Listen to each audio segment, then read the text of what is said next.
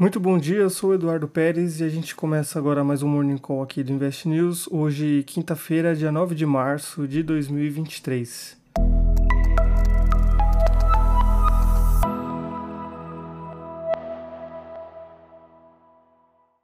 Depois da divulgação de dados do mercado de trabalho dos Estados Unidos e do livro bege, os índices norte-americanos fecharam mistos com as altas de 0,4% no Nasdaq e 0,14% do S&P 500, enquanto o Dow Jones teve uma queda de 0,18%.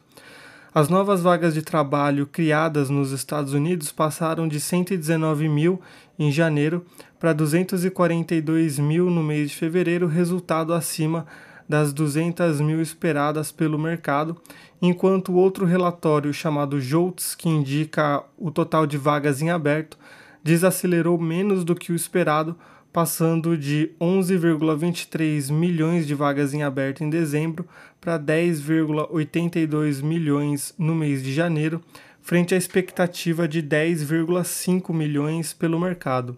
Já a divulgação do livro bege não causou grandes impactos no mercado pelo conteúdo que veio em linha com os discursos de integrantes do Fed, como Jerome Powell, nos últimos dias, e agora a atenção dos investidores se voltam por os dados de desemprego que vão ser divulgados hoje e os dados do payroll divulgados amanhã, sexta-feira.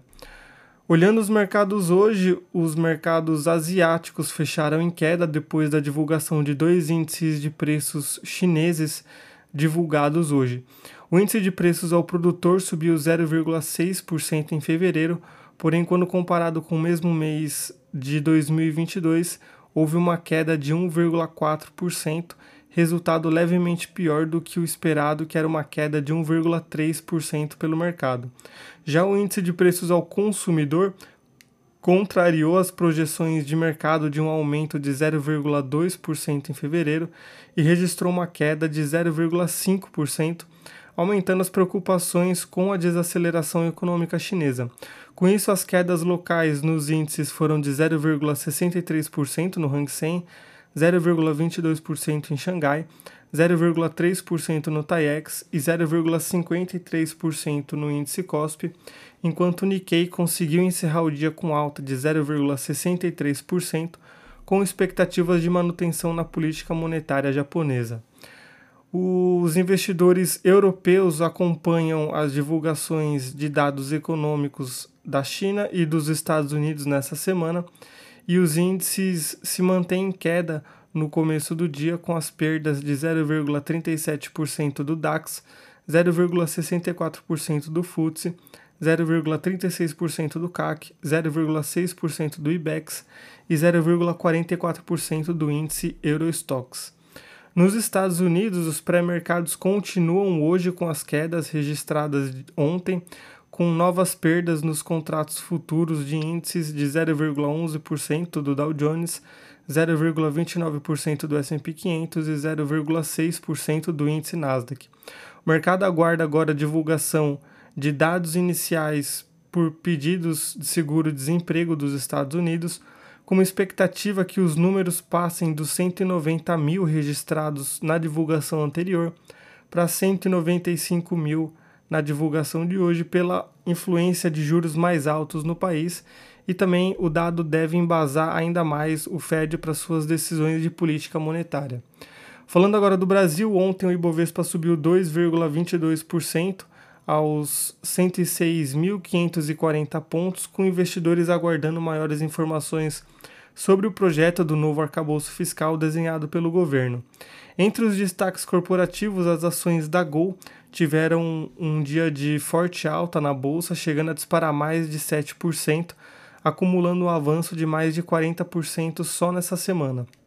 A companhia aérea anunciou na quarta-feira que teve um lucro líquido de 230,9 milhões de reais no quarto trimestre do ano de 2022, revertendo o resultado negativo de 2,8 bilhões sofrido no ano de 2021. Analistas em média esperavam que a Gol anunciasse um prejuízo líquido de mais de 400 milhões de reais para o quarto trimestre, segundo os dados reunidos pela Refinitiv. Já a Guararapes, que é a dona da Riachuelo, informou na noite de ontem que seu lucro líquido somou 102,3 milhões de reais no quarto trimestre de 2022, com uma queda de 66% frente ao mesmo intervalo do ano anterior. No ano de 2022, o recuo foi de 88,5% frente ao ano de 2021 para 51,9 milhões de reais. A receita consolidada da empresa subiu 4% no quarto trimestre ante o intervalo de 2021 para 2,6 bilhões de reais e no acumulado do ano houve um incremento de 17,1%, totalizando 8,5 bilhões de reais.